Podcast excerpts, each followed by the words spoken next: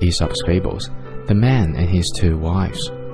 In the old days, when men were allowed to have many wives, a middle aged man had one wife that was old and one that was young. Each loved him very much and desired to see him like herself.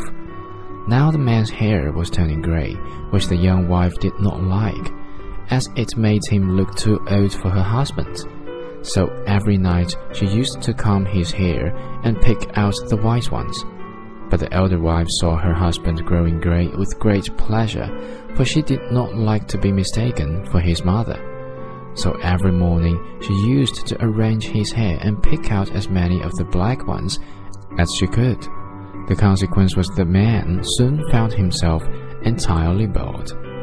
Yield to all, and you will soon have nothing to yield.